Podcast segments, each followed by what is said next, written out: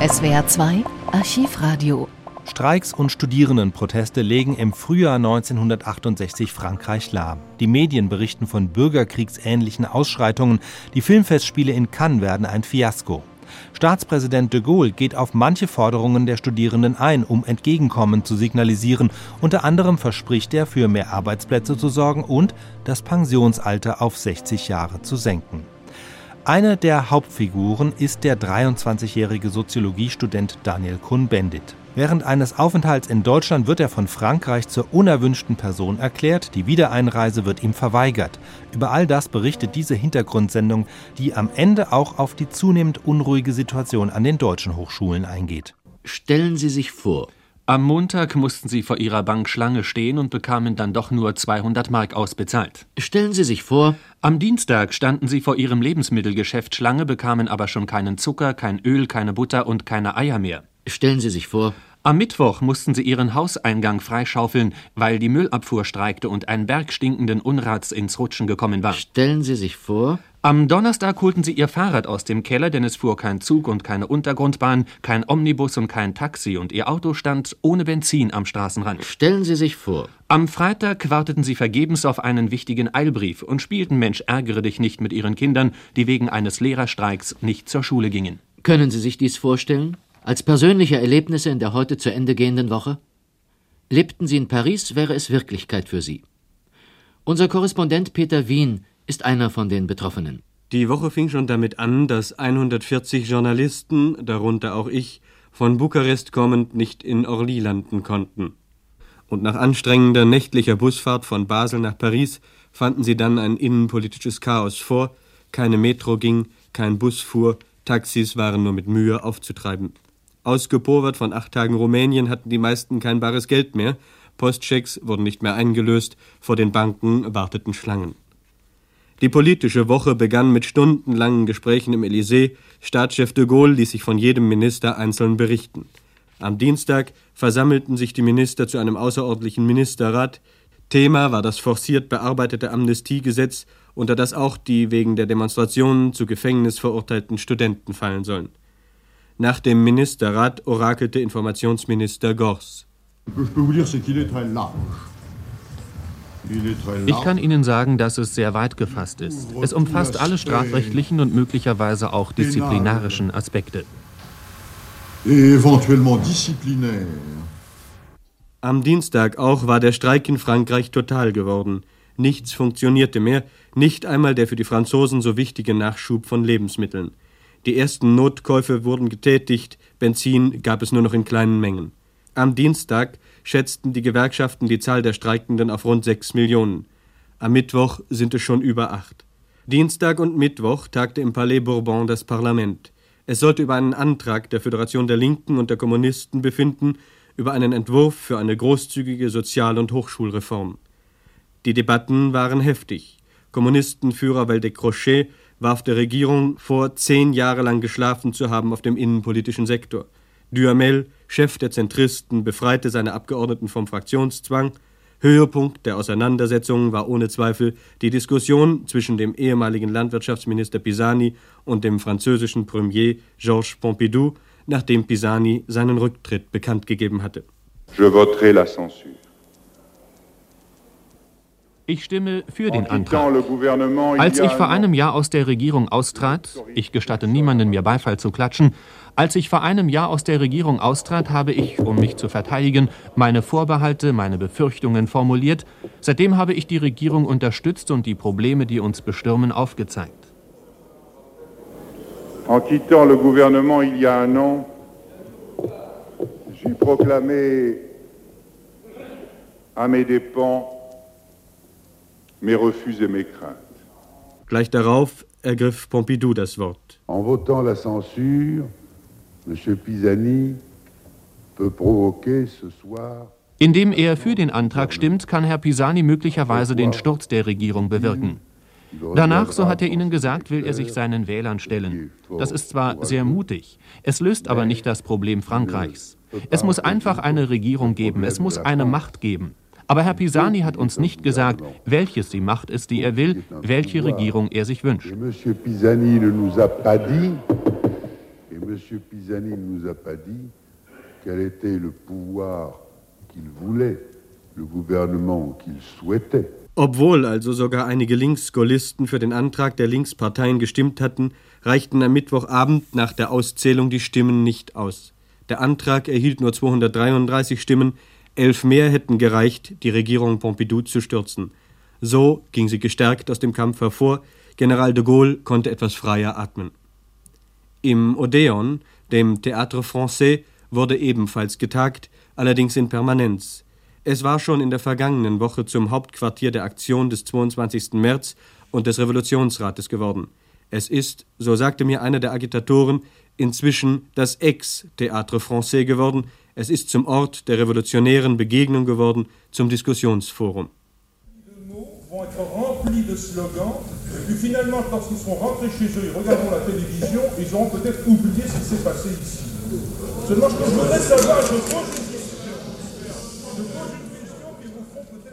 Es wird zwar bei uns, so sagt Anarchistenführer Daniel Cohn-Bendit in einem im Nouvelle Observateur abgedruckten Gespräch mit dem sich dadurch wieder jung fühlenden Jean-Paul Sartre, eine ganze Menge Unsinn geredet, aber wir müssen uns erst frei schwimmen, frei reden.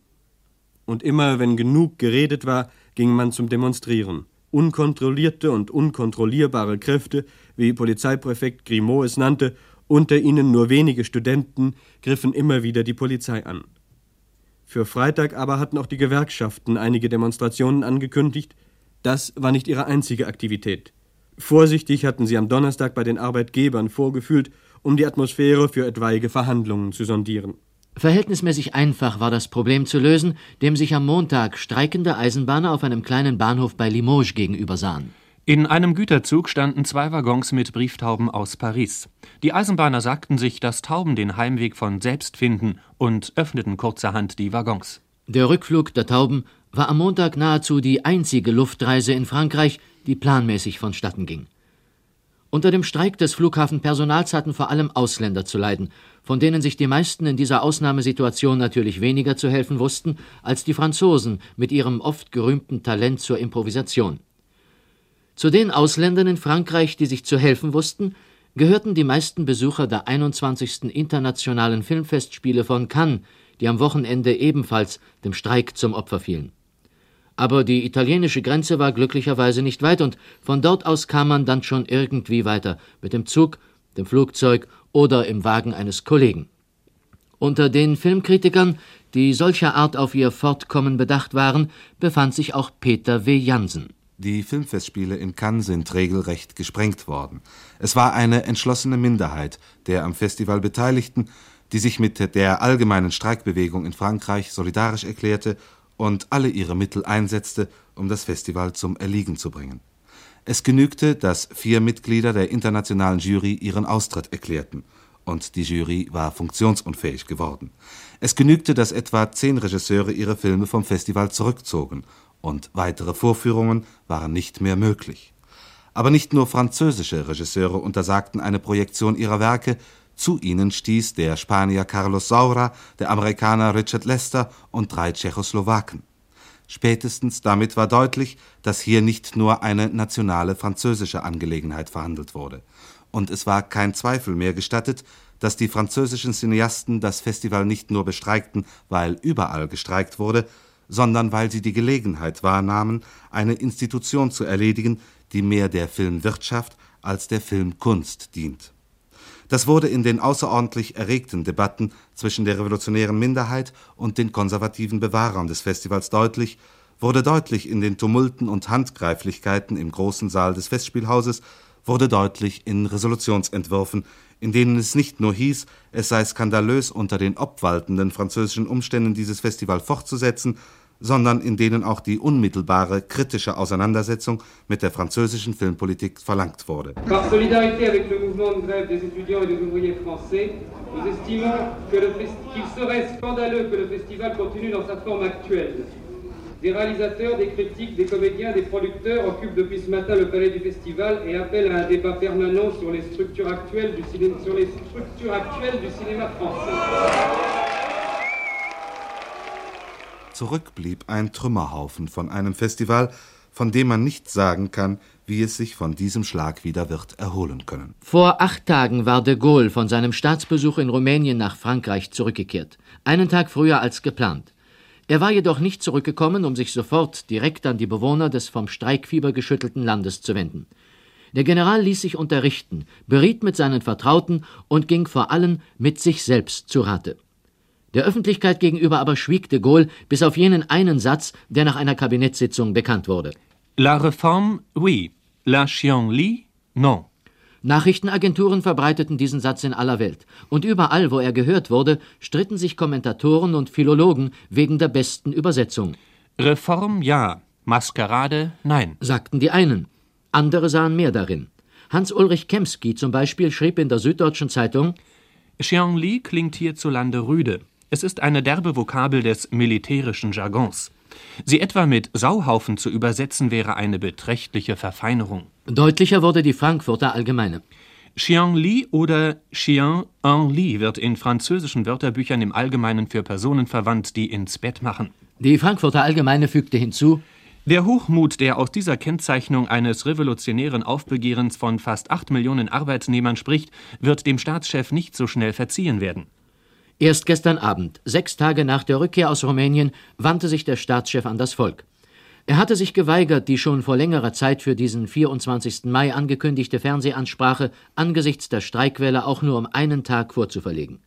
De Gaulle wartete, bis die gaullistische Regierung Pompidou in ihrem Amt bestätigt war. Certes, dans la situation bouleversée d'aujourd'hui, le premier devoir de l'État c'est d'assurer en dépit de tout Gewiss ist es in der derzeitigen Situation erste Aufgabe des Staates, unter allen Umständen das elementare Leben des Landes zu sichern und die öffentliche Ordnung wiederherzustellen. Er wird das tun.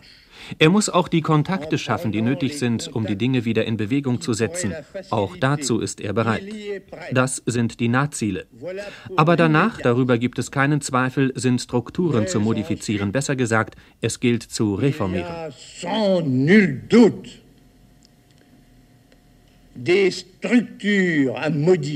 De Gaulle wird die Arbeitszeit auf 40 Stunden in der Woche verkürzen. Schon 1936 schrieb ein Gesetz in Frankreich die 40-Stunden-Woche vor. De Gaulle will das Pensionsalter auf 60 Jahre herabsetzen. Dies ist ebenso wie die Verkürzung der Arbeitszeit eine Forderung der Gewerkschaften. De Gaulle befürwortet die freie gewerkschaftliche Betätigung, ja sogar die Mitbestimmung in den Betrieben. Es gibt heute noch Betriebe in Frankreich, die keine gewerkschaftlich organisierten Arbeitnehmer einstellen. De Gaulle will die Arbeitsplätze durch eine Umstrukturierung der französischen Wirtschaft sichern. Diesen Plan hatte er schon bei der Eröffnung der internationalen Handelsmesse von Lyon im März bekannt gegeben. De Gaulle will das französische Schul- und Hochschulwesen reformieren und er befürwortet die Mitbestimmung der Studenten in allen wichtigen Hochschulgremien einschließlich der Prüfungskommissionen. Außerdem will der französische Staatspräsident dafür sorgen, dass für Studenten mit abgeschlossenem Hochschulstudium genügend Arbeitsplätze zur Verfügung stehen. De Gaulle ist damit auf die Hauptsorgen der Studenten eingegangen. Depuis bientôt 30 ans, les événements m'ont imposé en plusieurs graves occasions le devoir Seit nahezu 30 Jahren haben mir die Ereignisse bei mehreren ernsten Gelegenheiten die Aufgabe gestellt, unser Land zu führen, die Sorge für seine Zukunft zu übernehmen, beziehungsweise zu verhindern, dass gewisse Leute sich damit befassen.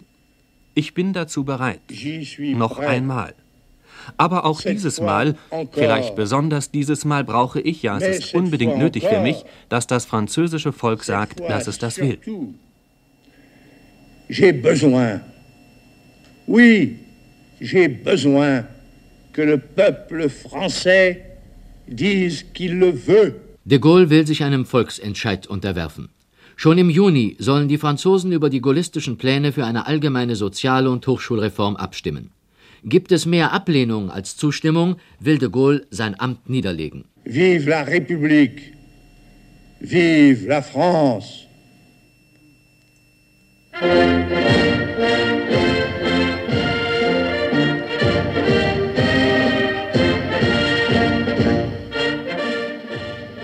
Mehrere französische Politiker reagierten schon kurz nach der Ansprache de Gaulles. Vor allem die Sprecher der Opposition äußerten sich sehr kritisch. Die Rede des Generals kommt zu spät. Sie enthält keine konkreten Vorschläge für eine Überwindung der Krise. Der Führer der Linksopposition, François Mitterrand, hatte schon drei Stunden vor der Rede de Gaulles zum Rücktritt aufgefordert. Zum ersten und zum letzten Mal wende ich mich mit einer Bitte an ihn. Möge er begreifen, dass seine Zeit zu Ende ist und dass der Bürgerfriede wichtiger ist als das letzte politische Manöver, das er vorbereitet. Die Reaktion der Gewerkschaft auf die Rede de Gaulles. Ein Appell an die Arbeiter, den Streik fortzusetzen, die Fabriken zu besetzen und sie nicht wieder freizugeben. Arbeiter und Studenten demonstrierten gestern Abend in mehreren französischen Städten. Der Rede des Generals hörten sie zu, aber dann protestierten sie umso heftiger gegen das Regime. In Paris entstand daraus erneut eine regelrechte Straßenschlacht. Den Anfang erlebte Peter Wien mit, dann fuhr er mit dem Wagen von Paris nach Baden-Baden, um uns diesen Bericht zu bringen. Gegen 10.30 Uhr machte ich mich auf den Weg in Richtung Deutschland mit halbvollem Tank, das Autoradio ständig in Betrieb. Die Kollegen vom französischen Rundfunk haben es schwer mit ihrer Berichterstattung. Die Post hat ihnen immer noch nicht wieder die Funkstrecken freigegeben. Die Meldungen überstürzen sich. Brand in der Börse, Barrikaden auf dem Boulevard Saint-Michel, Gasgranaten am Pont Neuf, Gefechte auch in Straßburg, in Lyon hat es einen Toten gegeben, den Kommissar Lacroix. Demonstranten haben einen Lastwagen angelassen und in den Polizeikordon fahren lassen. Kämpfe in Nantes, ein Polizeikommissariat in Paris brennt, pausenloser Einsatz der Feuerwehr, wieder brennen Autos, die Polizei geht mit Bulldozern vor. Beim Tanken in der Nähe von Nancy, dort habe ich schließlich meinen Tank füllen können, hört der Tankwart mit. Betroffen sagt er, Mon Dieu, mon Dieu, c'est la guerre civile. Schwerverletzte auf beiden Seiten, Ärzte rufen von den schnell eingerichteten Verbandsplätzen nach Medikamenten, sie brauchen vor allem Sauerstoff für die Gasvergifteten. Barrikaden werden aufgerollt, neue errichtet. Gegen drei Uhr ist die Polizei Herr der Lage. Es waren zwei Polizeikommissariate, die ausgebrannt sind, bei dem einen ist das ganze Gebäude mit verbrannt. Gegen 4.30 Uhr einigermaßen Ruhe. Ruhe auch an der Grenze, die ich um diese Zeit erreiche, sorgfältige Passkontrolle, man fürchtet noch immer den illegalen Grenzübertritt von Daniel Cohn-Bendit. Cohn-Bendit, 23 Jahre alt, Student der Soziologie und nicht nur wegen seiner roten Haare der rote Danny genannt. Cohn-Bendit ist Wortführer der Bewegung 22. März, einer anarchistischen Gruppe der Philosophischen Fakultät Nanterre. Am Mittwoch wurde er während einer Auslandsreise vom französischen Innenminister zu einer in Frankreich unerwünschten Person erklärt. Von da an durfte er die französische Grenze nicht mehr auf legalem Wege passieren. Gestern versuchte er es doch, bei Vorbach in der Nähe von Saarbrücken, unterstützt von Mitgliedern des Sozialistischen Deutschen Studentenbundes. Aber da der Rote Danny sein Vorhaben rechtzeitig der Öffentlichkeit mitgeteilt hatte, hatten sich auf der anderen Seite auch schon 500 Mann der Nationalgendarmerie eingefunden. An einen illegalen Grenzübertritt war angesichts dieses halbmilitärischen Aufgebots natürlich nicht mehr zu denken. Aber Cohn-Bendit will unter allen Umständen nach Paris zurück. Begründung? Weil ich dort äh, mit, meinen mit meinen Genossen einfach weiter die Aktion während des Streiks, was an seinem Höhepunkt jetzt ist, weiterführen will. Äh, Sie wurden äh, aus politischen Gründen wurde Ihnen verboten, nach Frankreich zu kommen? Jawohl, aber 1933 wurde mein Vater aus politischen und rassischen Gründen aus Deutschland ausgewiesen. Das sind wir gewohnt in der Familie. Kommentar französischer Studenten zur Nachricht vom Einreiseverbot für Cohn-Bendit. Wir alle sind deutsche Juden. Bevor Cohn-Bendit den Versuch machte, nach Frankreich zurückzukehren, nahm er in Frankfurt an einer Blockade des Universitätsgebäudes durch SDS-Studenten teil. Sie wollten mit dieser Blockade gegen die bevorstehende dritte Lesung der Notstandsgesetze im Bundestag protestieren. Der sozialdemokratische Kultusminister von Hessen, Professor Ernst Schütte, missbilligte die Blockade des Universitätsgebäudes und bezeichnete sie vor den Studenten als Überschreitung des Demonstrationsrechtes. Eine derartige Maßnahme hätten die Studenten durch eine Urabstimmung absichern müssen. Studentinnen und Studenten, wir stehen hier wieder einmal vor einer Situation, die so nicht dauern kann. Eine Gruppe von Studenten überschreitet hier jedes vernünftige Demonstrationsrecht. Meine Aufforderung zu einem sachlichen Gespräch, in das insbesondere die äh, Entscheidungen der zweiten Lesung der Bundestag der Notstandsgesetze aufgenommen wird, zu einer solchen Diskussion lade ich Sie ein. Die Frankfurter SDS-Studenten und ihre Anhänger blieben nicht allein mit ihrem Protest gegen die mögliche Verabschiedung der Notstandsgesetzgebung durch den Bundestag.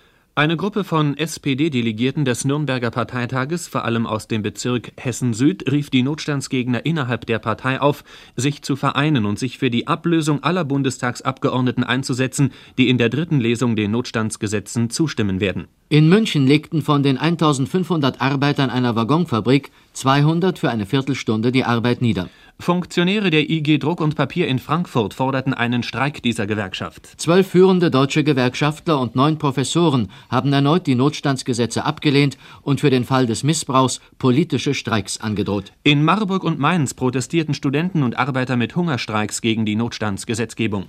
Die dritte Lesung im Bundestag wird voraussichtlich am Mittwoch nächster Woche stattfinden. Endgültig entscheidet der Ältestenrat darüber am Montag. Mit einer anderen Quelle studentischer Unzufriedenheit, den Mängeln unserer reformbedürftigen Hochschulen, beschäftigte sich zwei Tage lang die Westdeutsche Rektorenkonferenz. Ihr Vorsitzender, der Frankfurter Rektor Professor Rüegg, fasste das Ergebnis zusammen.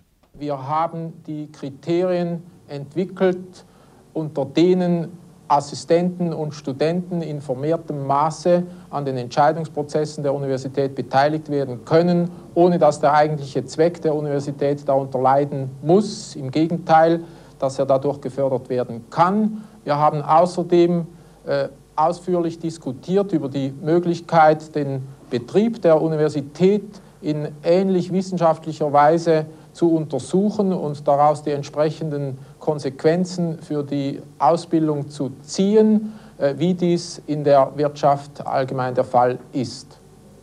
Wir haben damit den Prozess der selbstkritischen wissenschaftlichen Analyse unseres Eigenbetriebes unternommen, der von uns äh, immer wieder zu Recht gefordert worden ist.